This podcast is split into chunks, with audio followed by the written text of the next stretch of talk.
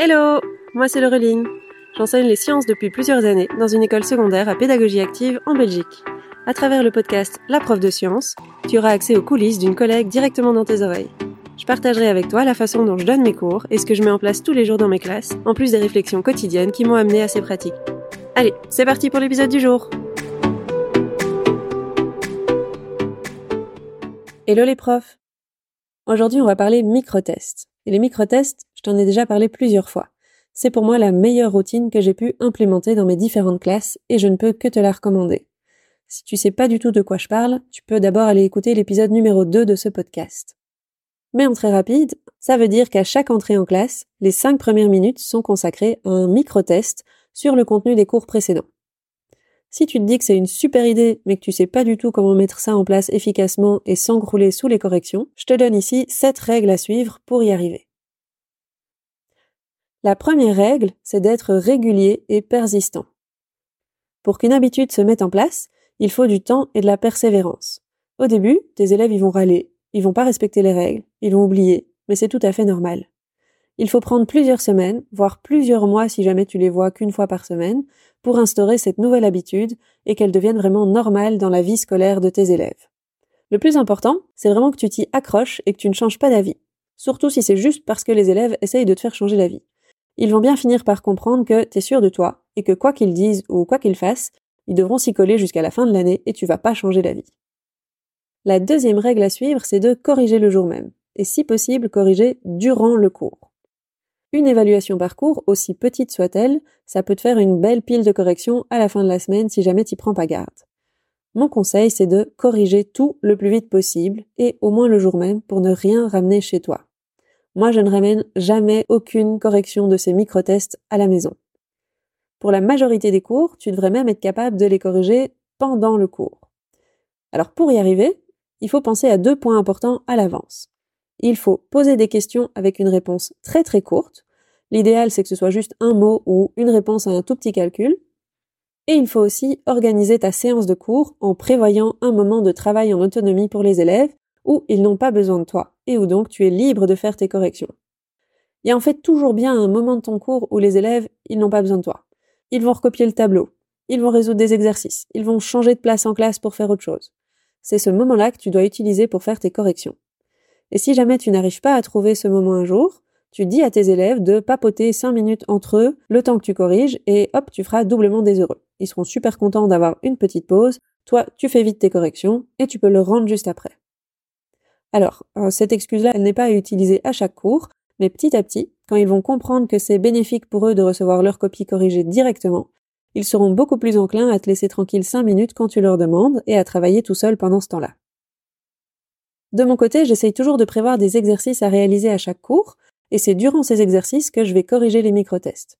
Certaines classes sont autonomes ou travaillent très bien en tutorat, mais pour d'autres classes, il faudra leur apprendre que non, à ce moment-là, tu n'es pas disponible. Cette année, par exemple, j'ai une classe de cinquième en chimie qui n'est pas du tout autonome.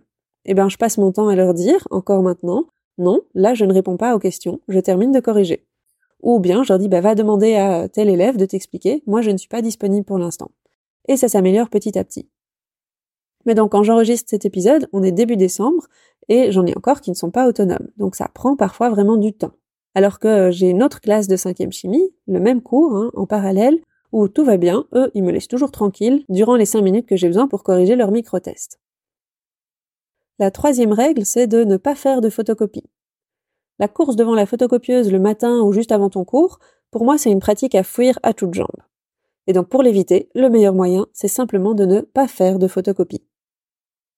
Oui, mais du coup, bah, comment tu fais pour distribuer les évaluations à tes élèves? Eh ben, comme ce sont des questions toutes simples, c'est le moment de changer ta pratique et de ne pas distribuer de copies. Si tu es fan du numérique et que ta classe dispose d'un projecteur, moi je t'invite à écrire les questions sur un slide que tu projettes durant le microtest. C'est ce que moi je fais en classe. Les élèves, ils n'ont plus qu'à noter le numéro de la question et ils indiquent juste la réponse à côté.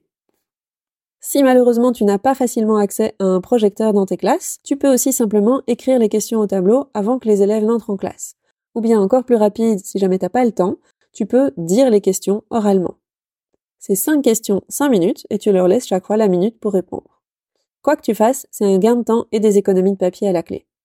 En plus, moi j'encourage les élèves à garder la feuille sur laquelle ils notent leurs réponses cours après cours pour limiter encore l'utilisation du papier. Ils peuvent mettre jusqu'à une dizaine de tests sur la même feuille, vu qu'ils ont juste cinq lignes à utiliser par micro-test, cinq lignes, cinq réponses. Donc en fait, deux ou trois feuilles seront suffisantes pour toute l'année. La quatrième règle, c'est de laisser les élèves utiliser leurs notes. Si tu as des élèves qui ressemblent aux miens, tu dois probablement galérer pour qu'ils prennent des notes correctes. Et aussi qu'ils aient les notes du cours précédent avec eux en classe. Et pour certains, qu'ils prennent des notes qu'ils soient eux-mêmes capables de relire et de réutiliser. Mais un élève, il voit probablement pas l'intérêt de prendre des notes s'il ne doit pas les utiliser plus tard. Alors je te l'accorde, ils sont censés étudier leurs évaluations grâce à leurs notes. Mais soyons clairs, on est au 21e siècle et les élèves, ils savent très bien utiliser Internet ou tout un tas d'applications de partage de documents pour utiliser les notes d'autres élèves ou des cours qui sont disponibles en ligne pour préparer leurs évaluations. Du coup, le seul moyen d'améliorer leur prise de notes personnelle, c'est donc de leur laisser utiliser cette prise de notes en classe. Pour moi, les micro-tests sont le moment idéal pour que l'élève puisse tester sa prise de notes. Est-ce qu'elle est complète? Est-ce qu'il peut trouver toutes les notions du micro-test dans ses notes? Est-ce que ses notes sont compréhensibles? Et est-ce qu'il comprend ce qu'il a écrit? Alors évidemment, libre à toi de faire certains micro-tests avec notes et d'autres sans notes, en fonction de la matière vue ou des questions posées. Ou encore de permettre à certains élèves d'utiliser leurs notes et d'autres non. Ça peut être par exemple un aménagement raisonnable pour certains élèves avec des difficultés. Ce que je fais de mon côté, c'est que j'autorise les notes pour tous mes élèves de 4e et 5e secondaire, mais j'interdis les notes pour mes rétos, qui ont déjà l'habitude des micro-tests depuis au minimum une année, voire deux, et pour qui du coup je vais passer à un niveau d'exigence supérieur. La cinquième règle, c'est de respecter le timing prévu. 5 minutes, c'est très court. Et les élèves en retard ou lents à s'installer, ils s'en rendront très vite compte. Pour éviter la galère de devoir attendre devant chaque élève qui est euh, juste en train de terminer ma phrase ou non madame j'écris juste mon nom en fait, avant de pouvoir te rendre vraiment sa copie, et du coup de perdre les cinq minutes suivantes de ton cours à relever les copies de tout le monde. Et pendant ce temps-là, le bruit s'installe et du coup t'as complètement perdu l'intérêt de faire ça et de calmer ton groupe au début du cours. Moi ce que je fais c'est j'installe un minuteur avec une sonnerie au bout de cinq minutes.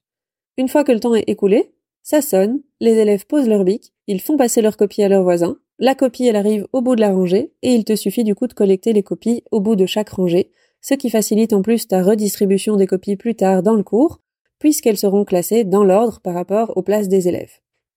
De nouveau, ça risque d'être compliqué à implémenter au début, mais il faut être très strict et refuser la moindre copie qui n'arrivera pas dans la pile. C'est ce que je fais au premier cours, et il y a toujours bien un élève qui pense qu'il va pouvoir me rendre sa copie plus tard, et je la refuse et je ne la corrige pas. Et du coup, les fois d'après, bah, tout le monde se bat pour bien être sûr de me rendre sa copie à temps. Pour les élèves qui auraient des aménagements raisonnables ou qui ont simplement besoin de temps en plus, je trouve qu'il est beaucoup plus compliqué de modifier le temps que de modifier le nombre de questions auxquelles l'élève doit répondre. Donc ce que moi je fais, c'est que je permets à ces élèves-là de ne répondre qu'à une question sur deux, par exemple.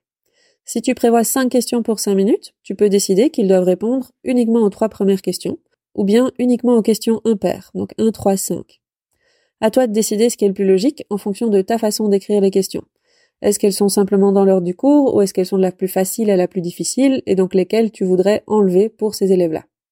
Choisis une règle pour toute l'année et tes élèves à besoins spécifiques, ils sauront directement ce qu'ils doivent faire. En pratique, je n'ai presque jamais d'élèves en fait qui réclament d'avoir moins de questions pour ces micro-tests parce que c'est vraiment très très court. Donc n'hésite pas à tester et voir si tu as besoin d'adapter pour certains élèves ou pas. La sixième règle, c'est tant pis pour les absents. Lorsqu'un élève est absent le jour d'une évaluation, l'habitude, c'est de trouver un autre moment pour lui faire passer cette évaluation. Mais lorsqu'il y a une évaluation à tous les cours, bah c'est pas grave si un élève il va pas passer une évaluation de temps en temps. Je t'encourage donc à ne pas perdre de temps et d'énergie à courir après les élèves absents pour qu'ils repassent leur micro-test. Donc les absents, ils ne passent pas le micro-test. Point. Et comme t'as pas fait de photocopie avec les questions, il ne te restera pas de piles de questions inutilisées qui vont encombrer ton bureau ou ton sac. Pour les retardataires par contre, qui sont entre guillemets absents lors du micro-test parce qu'ils arrivent plus que 5 minutes après le début du cours, mais qui arrivent pour la suite du cours quand même, je considère qu'ils sont présents, mais que c'est de leur faute s'ils n'étaient pas là à l'heure, et donc ils ont une note de 0 pour le micro-test. S'ils arrivent seulement avec une ou deux minutes de retard, bah ils s'installent rapidement et ils profitent du temps restant pour répondre aux questions mais tant pis s'il n'arrive pas au bout. Après les 5 minutes, c'est fini pour tout le monde. Et donc ce micro-test, c'est aussi une stratégie pour pousser les élèves qui sont constamment en retard à faire un effort supplémentaire pour ton cours et à être à l'heure, sinon ils vont obtenir une note de 0 sur 5 à tous les cours. La septième règle, c'est de faire respecter le silence. Les cinq minutes, elles doivent se dérouler dans le silence complet. Il faut donc déterminer un moment clair de début et de fin pour ces cinq minutes. Alors on a déjà réglé le problème de la fin avec la sonnerie d'un minuteur, mais pour le début, ça peut être une sonnerie si jamais c'est l'usage dans ton école, ça sonne au début du cours, et c'est probablement la solution la plus facile. Pour ma part, je peux pas utiliser cette solution, car mon école, elle fait sonner la sonnerie cinq minutes avant le début du cours. J'ai donc choisi d'utiliser la fermeture de la porte de ma classe comme déclencheur. Les élèves, ils entrent en classe, et lorsque l'heure du début de cours arrive, je ferme la porte, j'affiche les questions, et je lance mon chronomètre. Si un élève arrive en retard, et qu'il arrive devant une porte fermée, il est donc au courant que le microtest a commencé et qu'il ne doit pas faire de bruit s'il entre en classe. Durant les cinq minutes du microtest, je n'autorise pas les élèves à parler du tout. On ne pose pas de questions, on ne demande rien à un voisin. Et alors moi je suis super strict là-dessus dès le départ. Ces cinq précieuses minutes où aucun élève ne nous dérange sont en fait très utiles pour prendre les présences par exemple, ou pour noter les idées de questions pour d'autres microtests, ou simplement pour te reposer un petit peu avant de te lancer dans le cours. Si jamais un élève parle, et ça va très probablement arriver au début, il faut avoir prévu une sanction. Alors si c'est juste la toute première fois, on peut juste rappeler la règle c'est le silence, non, je ne réponds pas aux questions. Mais si ça se reproduit plusieurs fois et qu'ils n'ont pas l'air de comprendre, imagine quelque chose pour sanctionner ce comportement. Un exemple, ça peut être d'empêcher cet élève d'utiliser ses notes pour les prochains microtests. Un exemple beaucoup plus marquant, ce serait d'empêcher l'ensemble de la classe d'utiliser ses notes. Ça marquera à coup sûr les élèves et ils feront tous beaucoup plus attention au silence la prochaine fois. Mais il faut voir si tu as envie d'utiliser ce genre de sanction avec ta classe. Une autre idée, c'est que tu peux aussi simplement ne pas relever le microtest de l'élève qui a parlé. Tant pis pour lui, pour cette fois-ci. Alors ça n'aura au final pas beaucoup d'impact sur sa note moyenne au microtest, puisque moi ce que je fais, c'est que j'enlève toujours la pire note obtenue sur l'année. C'est ma façon de laisser un joker entre guillemets à chaque élève, car il peut arriver d'être en retard une fois et que ce soit pas vraiment de la faute de l'élève, ou encore d'avoir un imprévu ou un souci émotionnel un jour et du coup de pas être au top ce jour-là. Donc j'enlève de toute façon la pire note de l'année pour tous les élèves. Voilà, avec ces sept règles, j'espère que tu te sens mieux armé pour implémenter cette pratique dans tes classes. J'ai d'ailleurs de plus en plus de retours d'entre vous qui me disent que vous essayez et que vous le mettez en place dans vos classes, donc c'est super chouette. N'hésite pas à me poser des questions si jamais tu veux des éclaircissements sur certains points. Il y a peut-être des cas auxquels j'ai pas pensé, ou bien des choses que j'oublie de dire ici. Mais donc si tu as des questions, tu peux soit me contacter sur Instagram, soit sur mon site web. Tu peux le trouver à Dispense ta science. Sur ce, je te souhaite une belle suite de journée. À bientôt! Merci d'avoir écouté cet épisode jusqu'au bout. J'espère qu'il t'a plu. Si c'est le cas, tu peux le recommander à un ami ou laisser un avis sur ta plateforme d'écoute. Ça me ferait super plaisir. À bientôt pour le prochain épisode.